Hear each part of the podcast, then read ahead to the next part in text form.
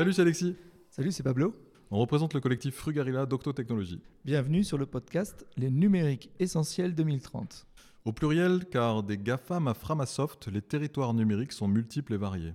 Essentiels pour questionner nos usages et en finir avec le gâchis de ressources numériques. Et 2030 pour garder en tête les enjeux futurs, à la fois lointains et proches. À chaque épisode, nous invitons deux intervenants pour éclairer un thème. Bonne écoute Bonjour à toutes et à tous. Aujourd'hui, nous recevons Julie Delmas-Orgelet et David Exagère. Euh, nous allons parler de mesures, des limites de la mesure, de nuances et de complexité, de passage à l'action, de co-construction, de l'existant et du suffisant, de la création de valeur et aussi de déconnexion, de politisation, de renoncement et d'usage émancipateur. Nous avons deux heures. Ou pas ou un petit peu plus ou un petit peu moins, on verra ça ensemble.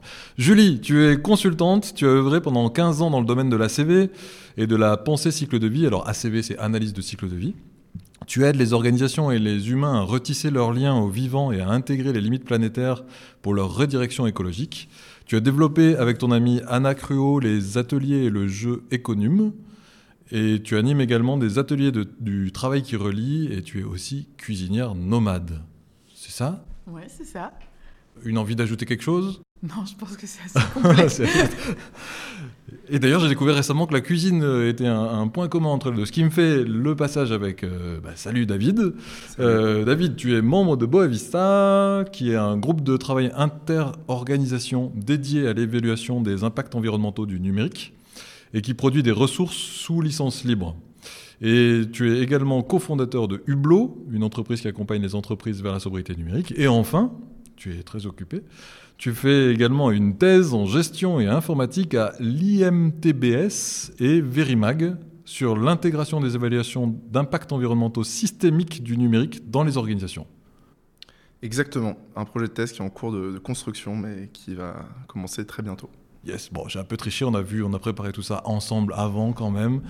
Euh, ok, donc aujourd'hui, on va explorer voilà, ces, thèmes-là autour de la mesure de l'action et un petit peu plus largement. Et on voulait commencer euh, de ta perspective quand même, Julie, autour de, cette question de la mesure.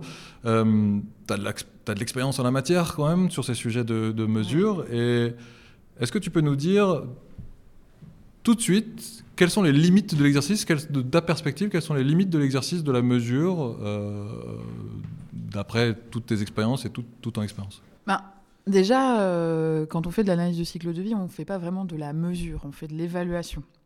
Déjà, c'est un, peu une petite nuance, c'est-à-dire qu'on n'a pas des wattmètres partout, on n'a pas quelque chose qui nous dit dans tel équipement, euh, il y a telle quantité de telle substance, et puis pour le produire, il a fallu aller chercher tant que ça. Non. En fait, on est sur des modèles qui vont nous permettre de euh, mettre bout à bout tout un tas d'informations. Donc peut-être avant de parler des limites, il faut parler de ce que ça a de bien. Euh, et du coup, faire de l'évaluation au sens euh, évaluation multicritère, donc de l'analyse du cycle de vie, ça permet de euh, avoir vraiment cette logique des causes et des effets, de cette logique cause-conséquence.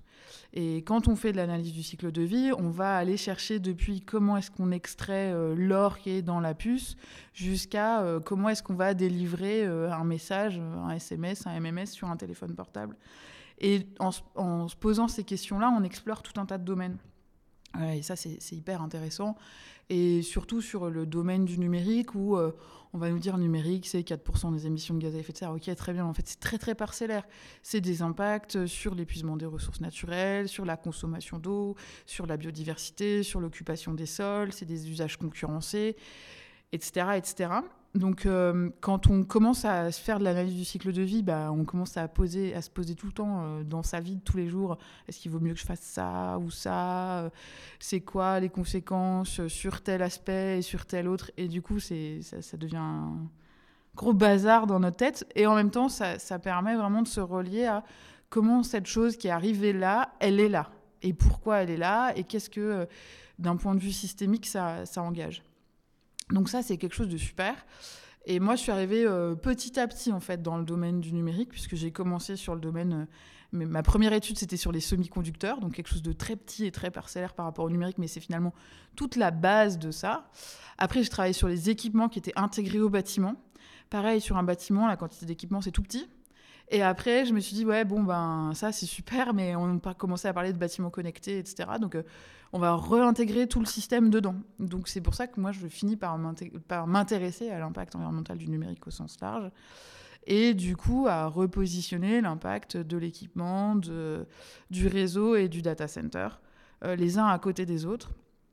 Puisqu'à l'époque, moi, quand j'ai commencé à m'intéresser au numérique, en gros, euh, problème numérique, consommation d'énergie, data center.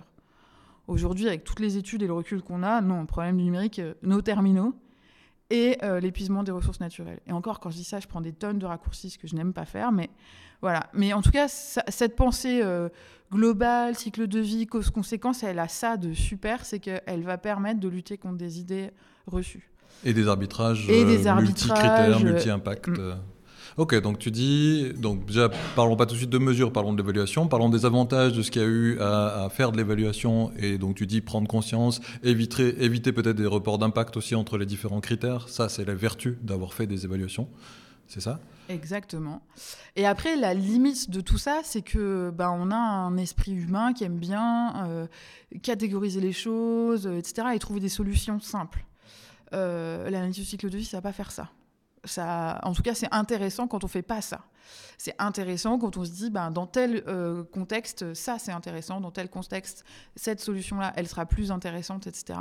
Donc la limite de l'analyse du cycle de vie, c'est qu'on ne peut pas euh, figer les choses, euh, etc. Et tant mieux, c'est un truc qui est un peu vivant, quelque part.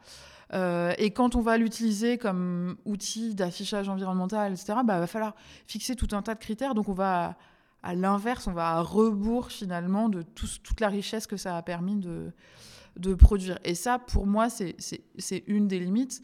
L'autre limite, c'est euh, aussi bah, toute la quantité de données qu'il faut avoir, euh, le temps que ça prend pour le faire selon les standards, etc. Et du coup, il y a ce côté de c'est intéressant, mais c'est précieux et c'est potentiellement à développer sur des sujets nouveaux pour des pensées globales, etc et pas forcément à systématiser. Quoi. Et eh ben là, c'est, peut-être le moment où ça peut être intéressant de voir avec toi, parce que David, toi aussi, la mesure, la mesure, la mesure, tu, tu, tu en manges, tu en, enfin, ou de l'évaluation. Euh, et de, depuis tes perspectives, tes, tes réflexions, pareil, les, les, les, limites de la mesure bah alors, je pense qu'on se retrouve un peu hein, dans, dans l'analyse.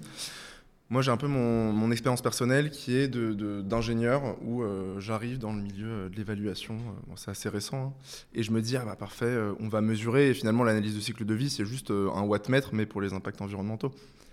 Et en fait, plus j'avance dans ma réflexion, et c'est là où je suis aujourd'hui, c'est plus je me rends compte que en ACV, on va manipuler des objets physiques, des kilogrammes CO2 équivalents, des équivalents antimoine et euh, on va manipuler, euh, on va avoir l'impact d'un ordinateur. Tout ça, c'est des éléments du monde physique. Et on pourrait se dire, bah, c'est un instrument physique. Mais en fait, ça l'est pas. C'est un instrument qui utilise des mécanismes physiques, qui regarde des mécanismes physiques, mais qui regarde aussi des mécanismes socio-économiques. Par exemple, quand je veux euh, voir l'impact d'un usage spécifique d'une vidéo en ligne sur son ordinateur, bah, je dois attribuer une cote-part de l'impact de, de, mon ordinateur sur la vidéo. Et rien que le fait de faire ça, c'est un choix socio-économique. Comment je le fais? Est-ce que je le fais sur la, valeur ajoutée, sur le temps d'utilisation? Tout ça, ce n'est pas nécessairement des métriques physiques. Et donc, ce qui est intéressant, c'est la démarche par laquelle on va se poser ces questions, tant sur la réalité physique de, ce qui se passe, sur ce qu'on essaye d'évaluer, mais aussi de poser des questions sur les dynamiques socio-économiques qui amènent euh, à, euh, à, faire euh, cette unité fonctionnelle ou à faire cette action. Hmm. Et à choisir tel type d'allocation plutôt qu'une autre. Euh, à, quoi hein, enfin, En fait, ça questionne quel est l'usage qu'on valorise par rapport à un autre et comment on distribue ces impacts environnementaux multicritères en fonction de, bah, des objets physiques qui sont derrière. Ouais. Donc l'allocation qui est le fait de, quelque chose qui est multifonctionnel, comment on fait pour le, distribuer entre plusieurs euh, fonctionnalités, des impacts? Et effectivement, et c'est pour ça pour moi c'est super important que cette démarche, notamment la location, hein, qui est euh, la, démarche la, plus évidente là-dessus, euh, pourquoi il faut qu'on le fasse ensemble, en fait, avec les acteurs qui sont impliqués? Euh, parce qu'il faut qu'ils comprennent aussi et qu'ils se posent les questions. Et c'est ça la CV qui, qui, pour l'utilité de la CV, c'est d'arriver à se poser ces questions-là. Ok, donc J'entends l'intérêt, l'utilité de la CV, ou en tout cas de l'évaluation multicritère, ça va être bah, d'arbitrer, de prendre conscience, d'arbitrer, d'éviter des reports d'impact, et aussi d'apprendre, de, faire de la pédagogie en fait à travers ce processus-là, et de la pédagogie à travers les acteurs, ceux qui le créent, ceux qui l'utilisent même idéalement. Euh, Et, avec toutes ces expériences, avec, avec les, outils qui sont développés par Hublot, avec ton expérience dans la CV, est-ce que vous êtes arrivé à des meilleures mesures, en tout cas des mesures qui, qui permettent plus vite de passer à l'action ou, pas vraiment Enfin, où est-ce que vous en êtes sur ça? Alors moi, ma pratique, euh, elle commence à dater un peu. Euh, dans, dans l'idée de ce, moi, ce dont j'avais envie, c'était effectivement de pouvoir euh, proposer des données, etc., qui allaient pouvoir permettre de systématiser ça. Donc moi aujourd'hui, quelque part, j'ai fait les grandes études qui ont permis, avec d'autres hein, d'ailleurs, avec les partenaires J'étais hyper bien entourée. Mais on a fait ces études qui ont permis de sortir un peu des idées reçues, etc. On a pu construire les outils avec la base de données NegaOctet, avec des travaux collaboratifs, etc. Et du coup, euh, bah, ce qui était très difficile euh, il y a quelques années devient de plus en plus simple, à la fois par nos travaux, mais les travaux de Boavista ou d'autres, parce qu'il y a de plus en plus de données. Euh, donc ça, ça, simplifie ce processus-là. Après, clairement, euh, nous, ce que ça a permis de valider aussi, c'est que tout ce qu'on avait accompagné avant avec des données moins fiables, c'était juste. On s'est quasiment jamais planté. Donc, euh, il y a cet écueil de quand on veut évaluer, on veut des données toujours meilleures, etc. Mais en fait, avec un peu de bon sens, en remettant les choses à côté, en ayant un regard critique, euh, on, est déjà en capacité de faire des choix si tant est qu'on met toutes les données du problème les unes à côté des autres. Donc pour moi, euh, les méthodes ont été développées, les données euh, sont globalement disponibles et il y a du retour d'expérience. Donc on peut aller plus vite et les, les, grands axes de travail, ils sont connus en fait. Et, après, faire de l'analyse du cycle de vie, etc., sur des nouvelles choses, il y a plein de champs à expérimenter, pour le coup. Euh, mais moi, c'est vrai que l'analyse du cycle de vie, aujourd'hui, je le, je le, réserverais plutôt à, des moutons à cinq pattes, à des choix stratégiques, euh, ou à des endroits où c'est plus le processus pédagogique qui va primer que, euh, que, que vraiment le résultat derrière. Quoi. Plus faire une démarche dans une entreprise pour qu'elle conscientise ça veut dire quoi Produire un service numérique, ça remet comment ça remet les acteurs en mouvement les uns par rapport aux autres, quel est le pouvoir d'action de chacun, etc. Ça travaille à la fois sur l'impact environnemental, mais ça, travaille sur les dynamiques de coopération, euh, sur euh, là où j'ai du pouvoir, là où j'en ai moins, euh, sur les collaborations, etc. Et ça, c'est vachement intéressant. Produire une affiche, une, une étiquette, etc bah, ça remet encore euh, le, truc sur le consommateur final. Et en termes de processus PEDA et de, manière de changer, bah, c'est moins intéressant. quoi. moi, j'irais dans ce sens. C'est vraiment, il y a deux usages principaux à la CV. C'est un pour euh, aller, aller, essayer de comprendre des choses qui sont incomprises dans la littérature scientifique euh, globalement. Et il y a le fait de l'intégrer dans l'organisation, et c'est ce qu'on voit aujourd'hui. Et souvent, on fait un peu l'amalgame en disant, bah, en fait, ce qu'on fait au niveau, euh, ce fait au niveau académique, euh, pour comprendre les, dynamiques du secteur, bah, je veux le faire au niveau de mon organisation. Et je pense que c'est une erreur, en fait. C'est plutôt de se dire, ah, bah, on va utiliser les, mêmes outils pour essayer de, stimuler de l'action collective. Et par exemple, nous, ce qu'on fait, euh, que ce soit à Boavista ou à Hublot, le, fait de produire des, outils qui vont aider à automatiser la mesure, ce genre de choses, on, le fait aussi parce qu'on s'adresse à des informaticiens et que c'est les objets qui manipulent en fait. Et, l'idée c'est de s'intégrer dans leur dynamique collective parce que c'est ce qu'ils connaissent. Et du coup, ça nous permet d'aller parler à des informaticiens, d'aller créer un groupe projet dans lequel ils vont se poser des questions, ils vont se dire ah bah cet outil qu'est-ce qu'il fait, comment il alloue euh, les impacts, etc. Et, pour moi, c'est là où il y a vraiment de, la valeur à, euh, aller parler avec les objets euh, des, informaticiens dans, dans, le cas du numérique. Ok. Et en, préparant euh, ce podcast, justement, on se posait la question de la mesure. Et puis il y, a, en plus dans la pensée managériale, euh, ça vient de Deming avec euh, ce qui ne se mesure pas ne s'améliore pas, ou, encore Lord Kelvin qui disait on ne gère bien que ce que l'on mesure. Il y a cette pensée-là dans les entreprises, et c'est vrai qu'il y a un grand réflexe de ah ben on veut réduire les impacts environnementaux numériques, très bien, bah, d'abord on mesure. Est-ce qu'on est voué à mesurer avant d'agir Déjà, on, déjà on, ne mesure pas, encore une fois, quand c'est la CV, on évalue. Et, alors, je crois que ces gens-là n'ont jamais vraiment dit ça, en fait. Hein. Euh, corrigez-moi si je me trompe, mais il euh, faudra regarder, mais a priori.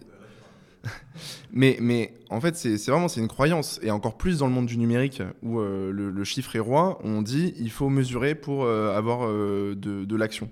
Mais par contre, on n'explique jamais comment le chiffre est censé amener à l'action. Et, en fait, non. Enfin, moi, ce que je pense, c'est que c'est la construction du chiffre qui amène à l'action. Le chiffre, c'est euh, un objet parmi d'autres. Mais peut-être que dans d'autres secteurs où le chiffre n'est pas, important, d'autres démarches marcheraient, euh, des fresques, des choses plus qualitatives, ça serait suffisant. C'est juste parce qu'on est dans un, ce que je pense, c'est qu'on est dans un secteur, quand c'est dans le cadre d'une organisation, hein, on est dans un secteur où le chiffre est tellement important, bah, qu'il faut utiliser cet objet comme on peut utiliser des outils euh, dans le cadre du numérique pour mettre le pied dans la porte et aller faire comprendre les dynamiques environnementales dans ce contexte-là. Hein, moi, je, suis, assez. euh, alors, je vais pas dire réfractaire aux chiffres, puisque c'est- mon métier, mais il y a vraiment cette idée, euh, bah, comme le disait David, que c'est la construction du chiffre qui est intéressante. Et je pense que tu l'as vécu, toi, Alexis, en formation. C'est un moment, quand on a une page qui fait 1,5 g d'équivalent CO2, on se dit. Franchement, on est en train de se prendre la tête pour, euh, pour pas grand-chose. Et effectivement, hein, le numérique, si on le met en regard de l'alimentation ou autre, ok, c'est un, endroit où il y a de l'impact, il y a de la croissance et tout, mais c'est pas le climat en fait le problème. Le climat, ça va être c'est secondaire par rapport à, l'alimentation ou quoi. Le numérique, il, est, il est loin derrière.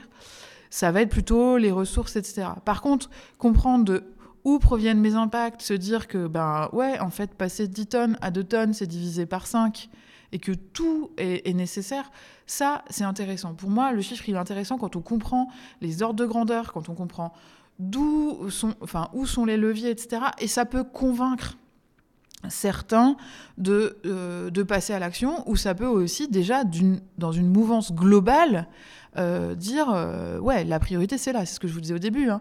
Quand j'ai commencé, si on n'avait pas fait tous ces travaux de chiffrage, etc., on serait encore à taper uniquement sur la consommation énergétique des data centers. Et c'est un problème, puisqu'on doit être sur un facteur 5, donc on doit tout baisser au maximum.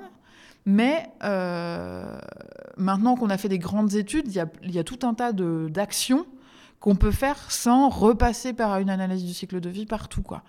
Parce qu'on a déjà montré que c'était efficace et du coup, on pourrait faire un espèce de plan à 5 ou 10 ans avec des, des logiques macroscopiques, etc., en disant euh, on réserve le chiffre à des choses très stratégiques parce qu'on a confiance que sur nos études macro, on ne s'est pas planté. Et parce qu'on va faire confiance à nos cerveaux, à nos designers, etc., pour avoir des bonnes idées. Donc ce que, tu nous dis, en gros, c'est que du point de vue de l'évaluation de l'empreinte environnementale du numérique, si on ne va pas dans des, dans des choses un peu exotiques, un peu particulières, un peu spécifiques, si on reste dans les, voilà, dans, dans le, dans les sites web, dans les, dans les terminaux classiques, etc., en fait, on connaît déjà les ordres de grandeur. Il a fallu les faire pour en prendre conscience. Donc c'était ça, la valeur ajoutée de, de la mesure et de l'évaluation, c'est prendre conscience pour débunker les, mythes et les erreurs qu'on pouvait se raconter avant qu'on fasse précisément des, des, des- des études euh, poussées là-dessus. Mais maintenant qu'on a ça, on n'a pas besoin de refaire une énième euh, analyse de cycle de vie pour euh, tel site web à tel endroit. A priori, on a les grandes infos pour pouvoir agir et on peut euh, faire des évaluations sur des choses plus spécifiques à certains endroits, si c'est plus exotique, si c'est un petit peu particulier. Je sais pas, blockchain, intelligence artificielle. Je te vois. Bah, au- non, moi, moi, je dirais, euh, si l'objectif c'est euh, vouloir euh, savoir euh, comment réduire les impacts, euh, ça sert à rien, effectivement. On peut, on peut le dire à- dès- dès- en, avant, en avance, euh, quels seront les résultats. euh. Mais par contre, si encore une fois l'objectif c'est euh, de stimuler l'action collective, là ça peut être une des possibilités, Ok. mais, mais pas la seule. Je voudrais peut-être juste revenir un tout petit peu sur le rôle, le rôle de l'expert, de l'expert, en, euh, voilà, de l'expert en ACV. euh, avec ce qu'on est en train de se dire là, euh, ça devient quoi ou c'est quoi son rôle euh, dans un contexte où finalement on connaît déjà pour les technologies euh, standards, classiques, on connaît déjà les grandes actions, les grandes orientations. Donc ça, devient quoi euh, le rôle de l'expert ACV dans tout ça, l'expert de l'évaluation et de la mesure? Moi- déjà, alors je peux répondre. euh. Moi je suis pas assez véiste hein, déjà. Euh, mais en tout cas, sur, sur ce rôle, on, va vendre de l'expertise. Donc, on, a ce rôle d'expert parce que c'est marqué sur la, facture rôle de vie. quoi. Euh, Enfin, c'est une fonction, hein, c'est pas une nature, de toute manière, e- e- expert. Euh, d'un côté, il y, a- une, presque une dissonance. C'est que d'un côté, on a besoin d'être euh, au fait des dernières recherches, euh, de, de- des choses qui vont se faire pour avoir une légitimité, pour arriver dans l'entreprise. Mais je pense que la responsabilité, c'est pas d'utiliser cette expertise comme un moyen d'utiliser de, de, des choses complexes, exotiques, qui vont sortir presque les acteurs de la démarche d'évaluation. Au contraire, c'est de se servir de ça pour essayer d'orienter les personnes qui vont mettre en œuvre une évaluation, ou même ça peut être que qualitatif, hein, une réflexion en tout cas sur les impacts de leur numérique. Euh, et de se servir de cette expertise pour, les orienter, devenir un facilitateur plutôt qu'un euh, expert théorique euh, qui aurait le savoir. Et un facilitateur pour faire grandir la connaissance, en, en, gros, un pour que les décisions soient mieux prises et, mieux éclairées. quoi, exactement. Bah, typiquement, euh, je pense qu'on on pourra parler des effets rebonds, des effets indirects, mais c'est pouvoir apporter, euh, pouvoir apporter ce, type de connaissances euh, dans l'entreprise. Et c'est pour ça aussi que nous, on décide de faire que de l'open source, c'est parce qu'on considère que notre rôle en tant qu'expert, entre guillemets, c'est de, de, partager la connaissance au, au, maximum, en fait, pour, pour, pour que les gens intègrent euh, intègre les, les, les, grands enjeux en fait. Euh. Et sur cette question de, puisque tu évoquais les, les, effets rebonds, on en a parlé aussi dans, dans la préparation, tu évoquais, Julie, aussi toutes ces questions d'effets rebonds, notamment les impacts euh, sociaux, les impacts économiques, les, et finalement, si on, si on, revient à se poser la question, par exemple, l'impact environnemental du métavers, puisqu'il y a plein de gens qui s'excitent aujourd'hui sur la question du métavers, bon, au final, c'est plus lié au, risque d'effet rebond euh, du métavers, parce qu'en fait, sinon, les, impacts, on les, on les connaît, on, saura déjà, on saurait déjà les évaluer dans les grandes lignes, puisque ça reste un service numérique assez classique. Mais le, risque qu'il peut y avoir derrière, ça va être les, effets rebonds. Bah, si, on revient sur ta question de l'expert, moi, c'est un mot que j'aime pas du tout. Enfin, moi, je me suis jamais considéré comme quelqu'un d'expert sur ce sujet, juste quelqu'un qui était là un peu avant les autres et qui se pose un peu plus de questions que les autres. Et du coup, moi, c'est vraiment cette position-là que j'aime bien, cette position de d'accompagner, de transmettre euh, le, le processus, en tout cas de transmettre ce que je connais à quelqu'un qui va être pour le coup plus compétent dans son domaine. Moi, quand j'accompagne, en général, les gens, je dis bah, votre produit, je le connais pas en fait. Et c'est pas personne ne le connaît mieux que vous, donc c'est vous qui allez amener ça. Et moi, je vais vous apporter des éléments méthodologiques et un, un, un angle différent pour le regarder, quoi. Et, euh, du coup, euh, par contre, ce qui va faire que euh, moi, par exemple, je, je vais aller un peu plus loin, c'est que je vais me dire, OK, bon, là, on est à la limite de l'outil. Maintenant, c'est standardisé, la façon de, de calculer, etc. Avant, tu avais le carbone, maintenant, tu as les, différentes, les différents impacts. Et puis, euh, moi, euh, ce que je trouve intéressant dans l'analyse du cycle de vie, c'est la fonction. C'est OK, on va faire un calcul sur un truc, mais c'est à quoi il sert ce truc-là?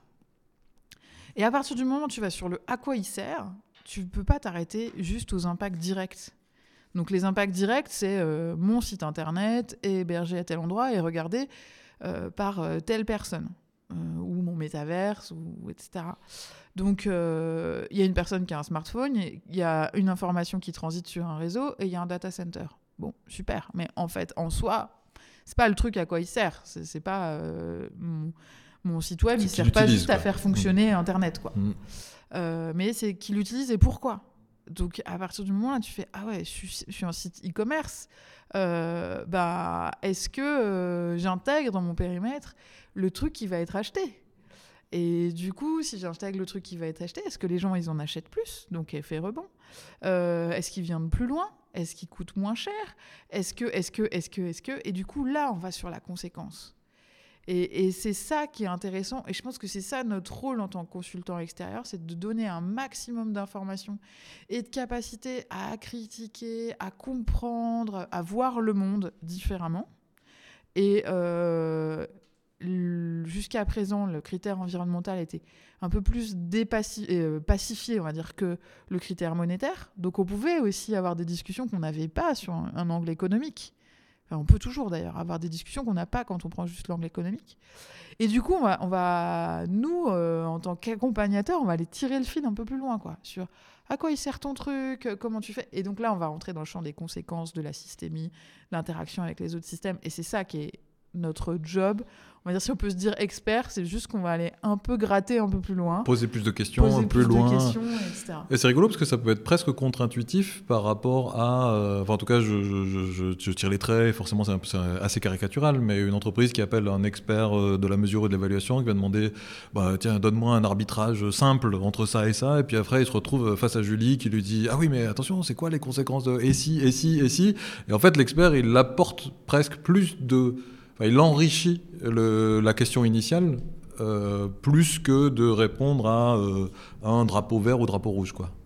Ouais, mais parce qu'on vient pas. Enfin, en tout cas, moi, c'est ma posture. C'est pas la posture forcément de tout le monde, mais euh, moi, j'ai une posture qui est plutôt de responsabilité, responsabiliser, faire conscientiser, etc. Et faire prendre à l'autre la décision. Souvent, quand on appelle un expert, c'est justement pour qu'il prenne la décision à sa place.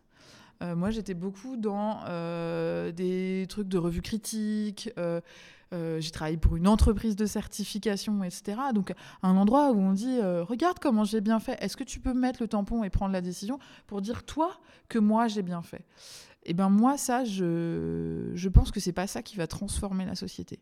Alors que se dire que moi, j'ai pris telle décision, je peux expliquer ma démarche, mon projet d'éco-conception, mon projet de sobriété, etc. Machin, je vais pouvoir remporter plus l'adhésion, je pourrais être plus authentique parce que je connaîtrais les limites et je pourrais communiquer dessus. Euh, après, ça ne veut pas dire que quand moi j'ai des clients ou quand j'avais des clients, ils me disaient pas "Ah, mais il faut simplifier le message pour la com, etc." Je non, en fait, c'est pas moi qui vais simplifier le message. Je peux éventuellement, alors ça c'est jouer avec les mots, mais vous dire si c'est pas trop faux ce que vous dites ou quelle mention on va pouvoir dire pour ouvrir le champ.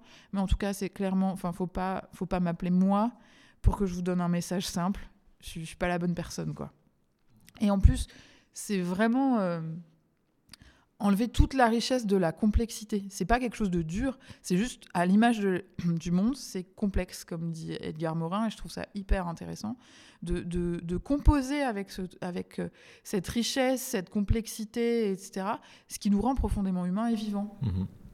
Donc c'est pas simplifier, mais c'est euh, s'appuyer sur des éléments et s'appuyer sur l'intelligence collective, la capacité d'apprendre des personnes, donc leur capacité à décider par eux-mêmes une fois éclairés avec le, le- le rôle d'expertise qui aide à éclairer ces, enjeux-là, et, euh, et effectivement à nouer ou à tisser la, complexité euh, des arbitrages et des décisions à travers un objet qui peut être un service numérique ou autre.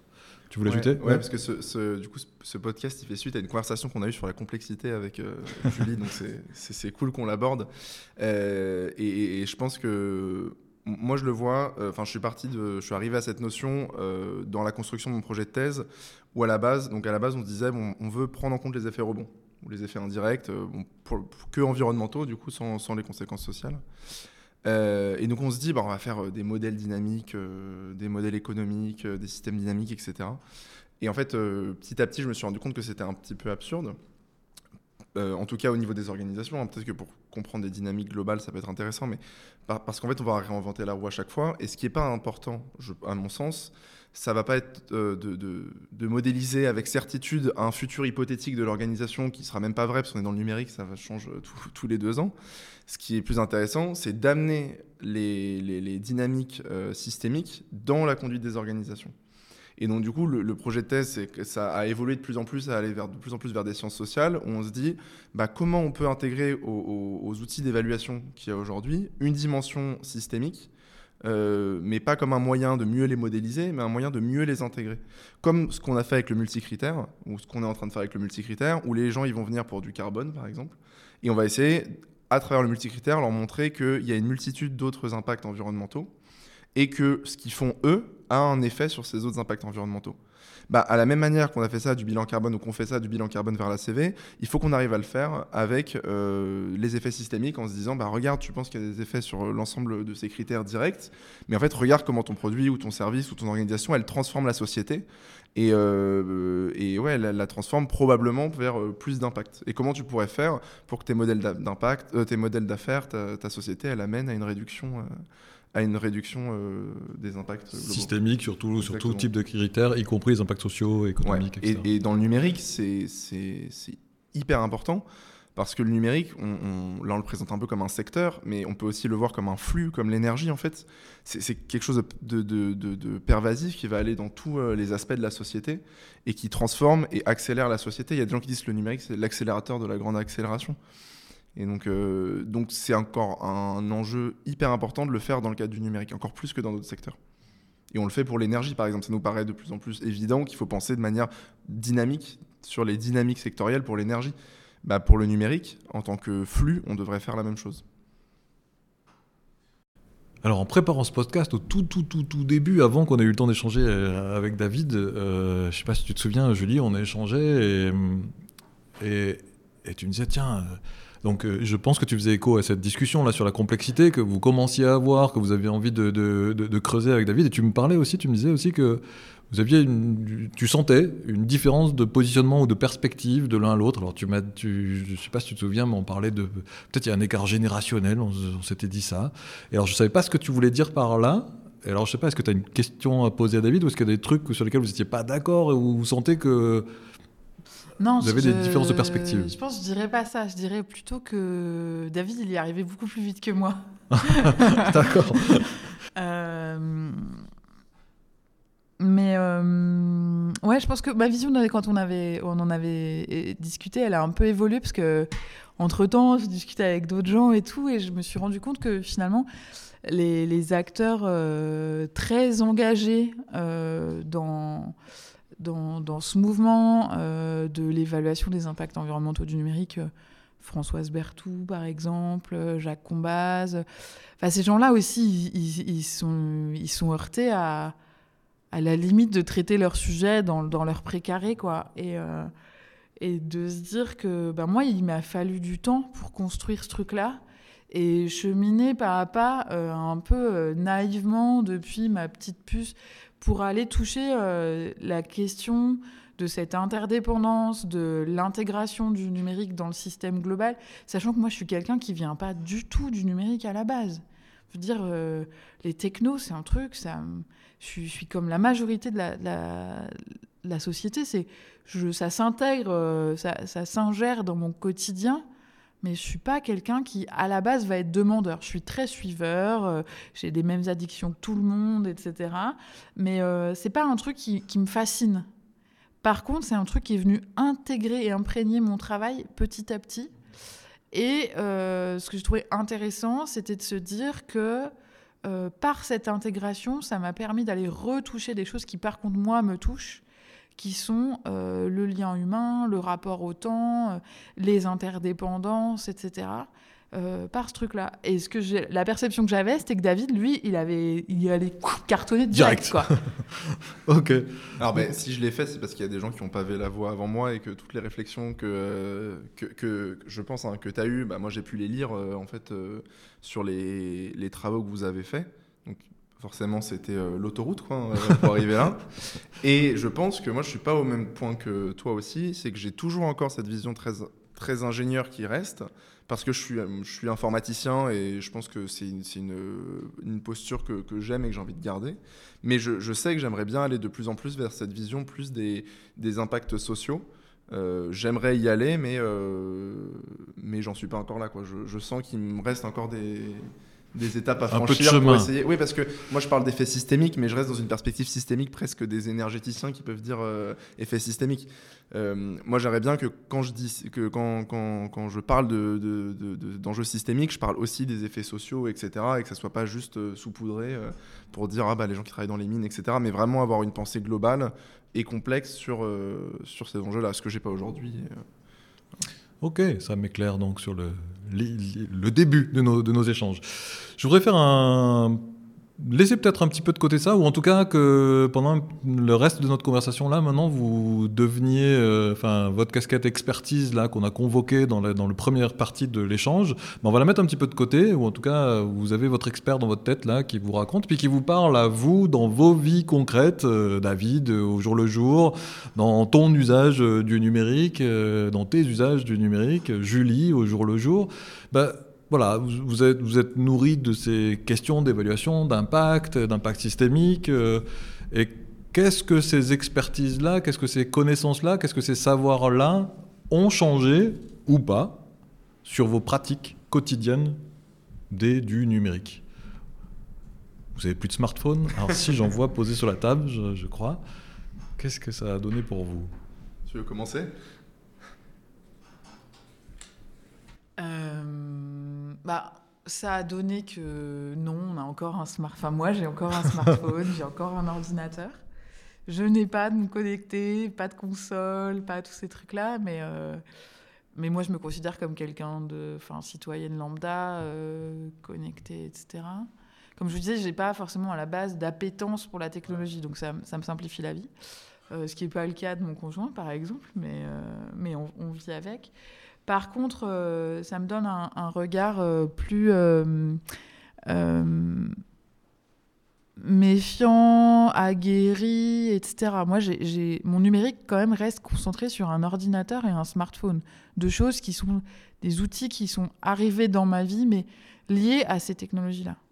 Mais je vais pas connecter la maison, pas connecter mon frigo. Enfin, je suis, je suis très sceptique par rapport à tout ça Sceptique critique, quoi. critique Ouais. par rapport à tout ça parce que j'ai quand même en tête que c'est pas des choses qui sont résilientes. Mon frigo n'est pas résilient. Si demain j'ai une, une coupure d'électricité, mais euh, mais quand même, je me dire en fait déjà la notre dépendance à l'électricité c'est une chose qui est quand même pas simple. Et à, à ça rajouter une dépendance au numérique, c'est encore plus compliqué. Et du coup, c'est ce que je te partageais sur, euh, sur euh, l'expérience sur le GPS. Moi, je, je- je suis quelqu'un qui suis hyper nul en orientation. Euh, et du coup, euh, si euh, on avait dit à mes parents que j'allais devenir consultante, traverser la France et tout, franchement, au début, mon père, il s'est dit, mais ça va être l'horreur, quoi. Enfin, je veux dire, je vais être perdue tout le temps, je sais pas lire une carte, enfin... je- sortir de mon bled, quand j'ai eu mon permis de conduire, je savais pas comment on allait à, à différents endroits, ça m'intéressait pas, et puis voilà. Euh, du coup, GPS a pour moi été un grand facteur euh, d'émancipation et de me permettre de faire des choses. Sauf que, jusqu'au moment où, bah, pas de batterie, pas de téléphone, pas de GPS. Et puis j'habite dans un endroit où euh, les réseaux, euh, on est plutôt zone blanche, quoi. Donc là, se dire, euh, ah ouais, bon, ok, je vais réapprendre quand même sur une carte, etc. Donc euh, j'ai réappris à lire une carte, lire un territoire. J'ai commencé à essayer de repérer où était le nord. Euh, c'est drôle. Et en même temps, moi, en tant que femme, on m'a pas forcément appris Ouais, ça non plus. ouais. Et du coup, c'est c'est une redécouverte pour moi de, de réapprendre tout ça et de m'affranchir de ce truc qui était émancipateur au début, puis après qui est devenu une vraie dépendance, quoi. Donc, euh, ouais, j'essaye d'avoir ce regard-là, de me dire, ah ouais, là, cet endroit-là, c'est chouette. Euh, je suis une grosse fan de musique, donc euh, Spotify, c'est genre, c'est peut-être la dernière appli que je me passerais euh, si je devais tout, tout enlever. Mais, mais voilà, d'avoir ce regard de qu'est-ce qui est pas indispensable, parce que je pense que rien n'est indispensable. Il y, a, il y a une vingtaine d'années, on vivait sans, et je me rappelle pas avoir été malheureuse avant euh, d'entendre et d'essayer de, de choper les 10 minutes de connexion Tu de la fais journée. très quoi. très bien le modem. C'est impressionnant. T'as vu Euh, Voilà, je, je- voilà, c'était pas quelque chose qui me manquait, et aujourd'hui, je suis plutôt euh, vigilante à voir euh, là où ça m'apporte euh, une forme de joie, et là où je, je me sens clairement dépendante. On reviendra un petit peu après sur cette question de transition et d'autonomisation aussi, mais d'abord, euh, toi David, tu as eu le temps de je suis réfléchir un, un- un humain en symbiose avec le numérique. Euh, J'ai toujours vécu avec le numérique, euh, quasiment. Ah, tu n'as pas connu les cartes avant le GPS J'ai connu, il y a toujours au fond de ma bagnole euh, les vieilles cartes complètement euh, déchiquetées, euh, enfin de la bagnole de mes parents. euh, Je sais pas faire le modèle. mais je ne, non, je ne sais pas, je n'ai pas, non, ce bruit-là, ça, ça, ça me parle pas en fait. hein. Enfin, ça me parle dans la pop culture, quoi. Mais Euh, donc ouais, je me considère vraiment en symbiose avec le numérique. Euh, Enfin, par exemple, je me suis surpris à utiliser ChatGPT. Et, euh, et, et je me, c'est à ce moment-là en fait que je me suis vraiment rendu compte le, le- côté symbiotique où, euh, où je vis à travers. euh, Enfin, c'est, c'est- quasiment un organe en fait euh, pour moi. Donc j'ai cette conscience-là. Euh, je, après, moi, je vois un futur souhaitable pour, pour, pour moi en tout cas, où euh, je suis euh, que avec euh, quelques outils numériques euh, complètement euh, dégafamisés. J'ai comment, je suis passé sur Linux par exemple. Enfin, Ok. J'essaie de faire ces choses-là pour essayer euh, Mais, euh, mais ouais, je suis complètement dedans. Quoi. Et qu'est-ce qui te motive dans, dans, le fait de. Quand tu dis j'essaye de faire ces choses-là, qu'est-ce qui te motive d'aller sur Linux? Bah, C'est la dissonance cognitive. Ok. c'est la dissonance cognitive. Entre Donc, ça, c'est ton expert de, qui de... t'engueule et ouais, qui ouais, dit... c'est ça. Bon, okay. même, même pas forcément expert, parce que c'est pareil sur euh, quand on mange de la viande ou okay. on achète des fringues. Mais, euh, mais oui, c'est de combattre cette, cette, cette dissonance. Euh, voilà. J'ai pas plus en fait réfléchi à la question. J'ai conscience de, de, cette relation que j'ai au numérique. Mais. Et puis c'est difficile parce qu'on euh, on est en contact dans des, avec mes amis, je suis en contact via Messenger par exemple. Donc c'est des choses où c'est compliqué de s'en passer quoi. Et c'est là où on revient sur cette question d'essentiel en fait finalement parce que c'est vrai que je suis une génération de digital migrants donc internet est arrivé dans ma vie mais je savais très bien faire euh, à vivre sans téléphone portable sans euh, carte GPS enfin, voilà et un petit peu comme toi, bah, je pourrais dé déconnecter, je pourrais bah, apprendre, ça peut me donner de l'autonomisation et en même temps, attention, l'aliénation, elle, elle, peut vite pointer son nez. Et en même temps, quand on est dans une génération dans laquelle on est né dedans, bah, en fait, le avant n'existe pas. Un petit peu comme dans l'épisode 2 du podcast, le, le, euh, pré-carbone, en tout cas l'ère pré-carbone du numérique n'existe pas. Alors que le pré-carbone du bâtiment, on savait construire des, pyra des pyramides en mode low-tech, euh, en tout cas en mode moins émetteur euh, et depuis, depuis bien longtemps. Socialement, c'est plus contestable. Avec d'autres impacts, des esclaves, euh, voilà. Mais bon, maintenant on a nos esclaves énergétiques, euh, ça, ça, bon, ça, ça, ça, se déplace. Je voulais revenir sur un truc que tu évoquais, Julie, que tu évoquais dans, dans, dans, la préparation, c'est cette idée de transitoire, de service numérique essentiel, ou en tout cas comme utile pendant un moment pour apprendre quelque chose et pour s'en émanciper. Ton exemple sur le GPS, euh, au début tu n'osais pas, ou en tout cas tu n'avais pas assez l'orientation, puis le GPS t'a permis à, euh, à, faire pousser des ailes et à t'autoriser à partir voir les clients partout dans la France, jusqu'à essayer de te désaliéner de, l'outil. Et finalement, il y a un truc intéressant là dans l'intérêt transitoire pour apprendre un comportement, pour apprendre une compétence, pour apprendre quelque chose. Il y a un intérêt là, euh, peut-être, du, numérique? Ouais, ben en fait. Euh je crois que moi, je, je, je comme je suis pas euh, digital native ou digital addict, je me suis intéressée quand même aussi à l'histoire d'Internet, etc., et à l'idéal qu'il y avait, l'idéal politique qu'il y avait au départ. Et, ça, je pense que revenir à cette essence du partage de la connaissance, de la mutualisation, du fait qu'il n'y ait pas de barrière euh, sociale, de, l'accès, etc. C'est un truc qui est hyper intéressant. Et pour moi, il y a cette question de comment est-ce qu'on revient à, l'essence finalement d'Internet au départ. Et euh, sur la question du transitoire, oui, on a des super outils de mesure. On a, on a plein de choses qui sont euh, intéressantes. Euh, et l'exemple d'un numérique qui serait au service de la transition, pour moi, c'était un peu euh, comme, euh, je crois que c'est euh, David Holgren qui en parle pour la permaculture, par exemple, qui dit, en fait, aujourd'hui, les, énergies non renouvelables, il faudrait les mettre au ce qui reste, le budget qu'on se donne, il faut qu'on le mette au service du, peu d'énergie renouvelable qu'on a. Donc, sobriété en premier, mais après, pour les, usages, on, a besoin de cette énergie carbonée pour produire, pour faire advenir les énergies non carbonées.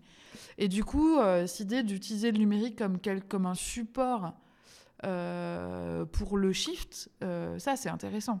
On a, nos modèles, on a la compréhension, on a ce qu'il faut changer, les connaissances à partager, les connaissances qu'on a oubliées sur l'agriculture, etc. Euh, et ça, euh, typiquement, moi, mes enfants, je leur dis, euh, quand ils me disent, ils sont petits encore, mais quand est-ce que nous, on aura un téléphone portable? Je leur dis, ben, en fait, ayez confiance que tout ce que vous apprenez ici à utiliser votre imagination, vos dix doigts, etc., c'est plus facile à apprendre quand on est petit. Et que les outils numériques, ils sont conçus pour des débiles, entre guillemets, et que vous serez jamais en retard en fait. Je vous le mettrai dans la main, vous allez apprendre très très vite. Par contre, toutes vos capacités d'imagination, euh, de vous sortir de différentes situations, etc., c'est maintenant que c'est plus facile pour vous. Euh, et, du coup, pour moi, le numérique transitoire, c'est un peu ce numérique qui va, pour ceux qui n'ont pas eu forcément la chance de rapprendre des choses, le jardinage, moi, avec mes grands-parents, la cuisine avec ma grand-mère, les choses avec la couture avec ma mère, etc. Ça, c'est une richesse inestimable parce qu'il y a le dépôt de toute la connaissance qu'on a un peu oubliée euh, dans notre société déconnectée. Et, du coup, pour moi, ça, c'est un numérique transitoire euh, utile. Et puis, il y a ce numérique de l'optimisation, euh, de bah, la consommation d'énergie, etc. Ok, le monitoring, c'est super. Mais en fait, le monitoring, quand euh, il, vous demande de, euh, de faire des économies d'énergie, vous allez regarder votre tableur pendant un mois, enfin votre petit affichage à l'entrée du bâtiment ou quoi. Bah, en fait, ça, c'est utile parce qu'on va faire 80% du job, on va faire Pareto, quoi. Et après, ça, il faut aller le balader, le partager pour avoir nos communs, ce que je te disais, j'ai réfléchi un peu, je me disais, en fait, il nous faudrait des communs hardware, pas juste des communs software, des trucs qu'on va aller balader à des endroits pour faire de la sensibilisation, euh, pour mesurer, parce que sur des moments transitoires, on en a besoin. Mais on n'a pas besoin que ça reste, quoi. Sinon, on a un immense cimetière de, de tous nos smartphones, de tous nos trucs qui sont passés avant. Mais comment est-ce qu'on crée ce... Ou comment on les réutilise, tous ces cimetières de smartphones. Donc voilà, pour moi, c'est un peu ça. Merci. Moi je, David. moi, je vois plusieurs choses. Dé- Déjà, euh, donc, euh, parce que quand on parle d'effets systémiques, on parle aussi du coup des, des effets dits positifs du numérique. Donc, si c'est le numérique euh, dans la transition environnementale, moi, de, de- de ce que j'ai vu et euh, de, de discussions qu'on a eues avec Gauthier Roussil, que vous allez euh, inviter, en fait, souvent, si, si on, on arrivait à, à- à faire vraiment ce qu'on s'est dit sur nos objectifs de transition glo- globale, en fait, le numérique, c'est un peu marginal, hein, ce qui permet de faire. Donc, finalement, euh, le, je pense pas qu'il faut le voir comme euh, vraiment une manière de, décar- de décarboner ou euh, c'est, euh, ça peut être utile ponctuellement, mais c'est pas ça qui, va nous sauver. Donc pour moi, c'est pas ça le numérique essentiel. Par contre, je pense qu'il pourrait être intéressant, c'est de voir toutes les initiatives de, personnes qui vont faire bah, du, réemploi de D3E, euh, aller essayer de faire des systèmes frugaux, remonter des un peu dans la démarche low-tech, remonter du numérique où les gens ils sont en capacité de comprendre comment ça fonctionne, euh, de se l'approprier et d'aller remonter des services numériques euh, à, partir de, à partir de ça. Ça, je trouverais ça intéressant. Et donc, de pas forcément dire autour de, autour de cette table c'est quoi, euh, quoi le numérique essentiel, mais plutôt de repartir vraiment de la base où bah, qu'est-ce qu'on est en capacité de faire dans un monde avec des fortes contraintes et avec ce qu'on a déjà comme, comme, comme, comme commun existant. Et, euh, et, la, dernière chose aussi, c'est plutôt que parler de numérique, moi j'aime bien parler d'informatique, d'aller même au-delà, c'est qu'en fait l'informatique n'a pas besoin du numérique. L'informatique, c'est vraiment la, science de l'information. Et en fait, tous les concepts qu'on a développés euh, dans le cadre du numérique, il y en a plein qu'on peut euh, appliquer en fait avec des feuilles Bristol par exemple, hein, qui est un support à l'information, qui peut être un mode pour faire de l'informatique. Euh, et je trouvais ça intéressant aussi d'entreprendre plus de recherches et d'essayer de, sortir les concepts qu'on a développés dans le monde du numérique et de voir est-ce qu'on peut les appliquer sans la couche numérique qui parfois est, pas- utile. Peut-être que juste les, interactions sociales, c'est un système informatique. Voilà, essayer de voir les différents supports qui existent à l'information, qui sont, qui sont euh, plutôt sobres, et voir comment on peut euh, les appliquer à ça. Merci beaucoup pour cet échange. On arrive euh, à la fin. Je ne sais pas si vous voulez rajouter quelque chose, cette question des numériques essentiels, euh, éclairée de, de nos échanges, avant que je passe la parole à Pablo pour la conclusion. Eh bien, Pablo, c'est à toi. Vous pouvez rebondir après la conclusion aussi. Pendant, on va pas te couper quand même. Après. Je vais faire la conclusion en mode post-it, donc ça va être un peu euh, haché et pas forcément très lié. Et puis je viens avec, euh, avec mes biais, hein, avec euh, ma lecture à moi de qui je suis. pas forcément le plus avancé sur tous ces sujets. Donc d'abord, je note que le micro rend gentil, que vous avez une conversation sur la complexité qui n'était pas forcément simple. Et là, quand on vous a interrogé dessus, eh ben, c'était tartine, beurre, confiture, on s'adore. Ok, je le note. Sinon, je note que j'ai une bonne et une mauvaise nouvelle. La bonne nouvelle, c'est que je suis sur la partie expert, parce que tes conversations étaient sur deux parties, la partie euh, quotidienne, numérique quotidienne, la partie expert. La bonne, nouvelle sur cette partie expert, c'est que hum, j'ai eu beaucoup d'échos dans tout ce que vous avez dit avec euh, notre, mon monde à moi, qui est celui de transformation des organisations, etc. etc. Je, je crois que je vous avais déjà un peu dit ça et je l'ai réentendu là. Donc je vous donne quelques exemples de ce que j'entends. Euh, L'importance que vous donnez aux chiffres pour articuler une conversation autour et pas pour le chiffre lui-même. Ça, c'est quelque chose que l'on fait, que l'on fait beaucoup. Et je vous dis, ça, c'est des bonnes nouvelles parce que je vais me retrouver là-dedans. Tout ce que je ne sais pas, ça, je le sais. Donc, ça, c'est, ça me fait du bien. hein. Donc, euh, tout- toute l'importance, donc tous ces trucs qui se développent là sur les OKR et compagnie, je sais pas, c'est d'autres d'autres acronymes que vous connaissez peut-être aussi. Bon, voilà, là je m'y retrouve, je m'y retrouve euh, beaucoup. Je vous entends dire, euh, moi je connais pas votre produit, euh, ce qui compte c'est la méthode et comment on réfléchit autour. Là, pareil, je m'y retrouve complètement. D'ailleurs, vous arrêtez pas de parler d'experts. Ou alors, c'est David qui disait, euh, non mais moi je suis pas un ACViste j'ai l'impression d'entendre des gens dans notre domaine qui disent non non mais attends moi je suis pas un coach agile. Tu vois on ne veut pas être on ne veut pas être bah, c'est normal. En tout cas de notre côté le milieu est bien devenu bien pourri et complètement frelaté maintenant. Donc euh, on ne veut vraiment pas être euh, noté comme ça. mais mais euh, donc j'en- j'en- j'entendais ça d'ailleurs vous dites beaucoup expert peut-être qu'il faut dire coach mais je comprends que le mot coach il est mis à toutes les sauces il veut plus rien dire du tout donc je comprends je me suis noté un petit post-it sur, euh, quand je vous entendais parler sur les informaticiens. euh, je m'engueule pas mal là-dessus quand je dis ça avec des informaticiens. Ils me disent tous, enfin, ils- c'est pas des ingénieurs les informaticiens, c'est des sciences molles l'informatique, c'est pas de la science dure. Donc euh, quand il y a des questions tout d'un coup de sciences sociales et tout, c'est très naturel à mon avis dans le, milieu informatique. J'arrive à ma mauvaise nouvelle. Euh, donc je dis la bonne nouvelle, c'est que finalement, je pas sur la matière première qui est euh, la sobriété, le, numérique responsable, où, là, moi, je suis pas assez avancé, mais surtout ce qui est conduit du changement, dit ah ça va, je vais retrouver mes petits. Ma mauvaise nouvelle, c'est que comme je retrouve mes petits, euh, je vais retrouver mes échecs. Et c'est très très dur quand on fait de la transfo d'organisation. Alors j'imagine quand on fait de la transfo autour de tous ces sujets qui sont bien au-delà de l'organisation, ça doit être encore plus dur et on va se prendre des murs encore plus forts. C'est ça ma, crainte. Je note quand même deux différences. Donc justement, euh, pour limiter mon parallèle, la première différence, c'est que euh, j'ai pu accompagner des organisations et des fois ça marche, des fois ça marche pas. Et quand ça marche pas, bon, c'est pas très grave. Généralement, quand ça marche pas, c'est qu'ils veulent pas vraiment que ça marche, ça ne tient pas à moi, quoi. C'est pas moi qui fais la différence. Là, on pourra pas se planter, ou alors euh, si on se plante, ça va coûter très très très très très cher. Et j'ai entendu une autre différence, c'est euh, effectivement toute cette approche systémique, ces implications sociales, enfin tout- toute cette approche systémique. Fait la transfo d'orga, elle, est liée à l'orga et un peu à son écosystème autour, ou beaucoup, si vous voulez, peu importe. Et là, je vous ai entendu dire que c'était un système encore plus global. Donc c'est encore plus intéressant, mais c'est encore plus dur. Enfin, voilà, c'est la partie mauvaise nouvelle. Sur le quotidien, pour pas durer trop longtemps, puis j'ai fini, ça va être plus court. Alors, euh, j'ose rien dire parce que moi aussi, j'utilise beaucoup le numérique. Donc ça, c'est donc euh, pareil. Même avant, je, faisais des jeux de rôle avec des dés et du papier. Ben maintenant, il y a des super outils en ligne qui transforment tout ça. Donc même le truc qu'on devrait continuer à faire papier dés, on le fait en ligne.